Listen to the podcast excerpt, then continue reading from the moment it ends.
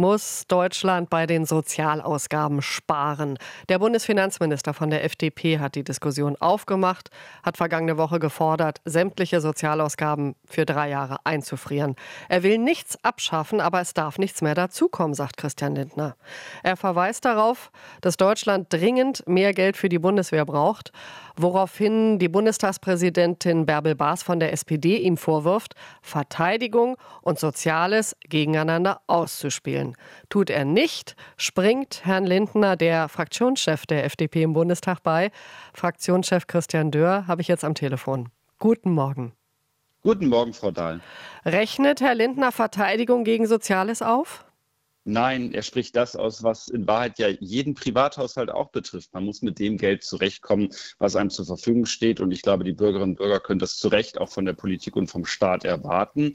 Wir haben eine geopolitische neue Situation seit zwei Jahren spätestens, seit dem fürchterlichen russischen Angriffskrieg auf die Ukraine. Und das heißt, wir müssen mehr für Verteidigung tun, da sind sich ja auch alle einig. Und gleichzeitig haben wir anderthalb Jahrzehnte hinter uns, wo der Sozialstaat eher gewachsen ist. Und ähm, das ist ja kein Phänomen dieser Koalition, sondern auch der Vorgängerregierung. Und deswegen muss man sich jetzt auf das konzentrieren, was wichtig ist, nämlich Verteidigung und gleichzeitig übrigens alles dafür tun, dass die Wirtschaft wieder anspringt.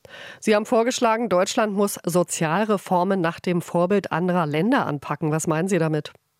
Ich denke beispielsweise auch äh, an die Alterssicherung. Wir wollen ja, dass in Zukunft weiter es gute Renten in Deutschland gibt. Im Gegenteil, dass sie im Zweifelsfall sogar noch besser werden. Aber äh, wir werden langsam abgehängt. Das hängt auch mit der demografischen Situation zusammen und dass Vorgängerregierungen keine echten Reformpolitik bei der Rente gemacht haben. Ich denke beispielsweise an die Kapitaldeckung brauchen ja nur nach Schweden schauen. Das ist ja alles andere, andere, alles andere als ein quasi kapitalistisches Land, sondern eher ein Sozialstaat. Die haben es aber geschafft, durch mehr Kapitaldeckung in der gesetzlichen Rentenversicherung sichere Renten für die Zukunft zu gewährleisten. Das ist ein Beispiel. Da geht es nicht um Kürzen, sondern ganz im Gegenteil, dass wir in Zukunft weiter sichere Renten haben, obgleich natürlich die nachfolgenden Generationen von der Anzahl der Köpfe her weniger sind als diejenigen, die in den Ruhestand eintreten. Kurzum, mehr Marktwirtschaft, mehr Kapital Kapitaldeckung in die Rentenversicherung bedeutet bessere Renten in Zukunft. Das haben Vorgängerregierungen sträflich, äh, sträflich vernachlässigt. Ja, äh, die SPD schlägt die Wiedereinführung der Vermögensteuer vor, um mehr Geld zum Haushalten zu haben. Sind Sie dafür zu haben? Nein, denn es ist ja nicht so, dass Deutschland kein Höchststeuerland wäre. Und jetzt muss man sich ganz anschauen. Äh, naja, genau Vermögensteuer anschauen, haben wir nicht, ne? Entschuldigen Sie, dass genau, ich da einhake. Absolut, gleichzeitig haben wir aber höhere Unternehmenssteuern. Jetzt äh, müssen wir den Zusammenhang aber an der Stelle herstellen. Um was geht es denn? Es geht ja um investiertes Vermögen, also Betriebsvermögen. Das liegt in Anlagen, in Maschinen, also mit anderen Worten in Jobs. Das heißt, eine Vermögenssteuer in Deutschland wäre nichts anderes als eine Arbeitsplatzsteuer. Das muss man sich immer wieder in Erinnerung äh, rufen, denn es geht ja nicht um Barvermögen, das kann leicht ins Ausland geschafft werden, sondern investiertes Vermögen in Deutschland. Das heißt, diejenigen, die zu Recht, wie wir auch, zu Unternehmen Unternehmenssteuern beklagen, wenn man jetzt noch eine Vermögensteuer oben draufsetzen würde, würde man genau diese mittelständischen Unternehmen treffen, ähm, die am Ende es zurzeit gerade schwer haben, wegen unterlassener Reformpolitik in den letzten Jahren. Und wir haben ja gerade in der letzten Woche über den Jahreswirtschaftsbericht gesprochen im Deutschen Bundestag und festgestellt, dass wir mehr Dynamik brauchen, aber nicht mehr Steuern, sondern mehr wirtschaftliche Dynamik. Also was heißt dann ganz konkret die Sozialausgaben einfrieren?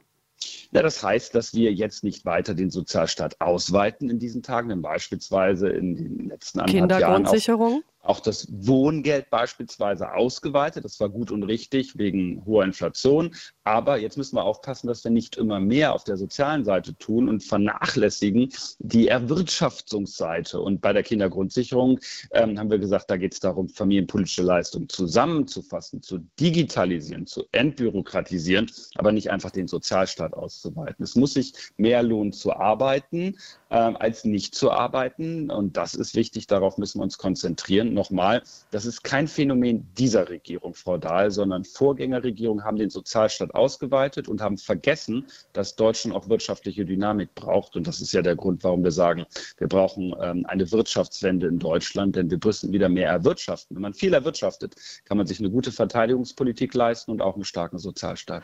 Sowohl SPD und Grüne, das sind ja die, mit denen Sie im Moment regieren, haben ihre äh, Vorschläge aber bereits abgelehnt. Wie wollen Sie Ihre Ideen durchbringen in der Regierungskoalition? Ja, in der Koalition sind ja gar keine Ausweitung des Sozialstaates verabredet. Im Gegenteil, wir haben gesagt, wir wollen Reformpolitik machen.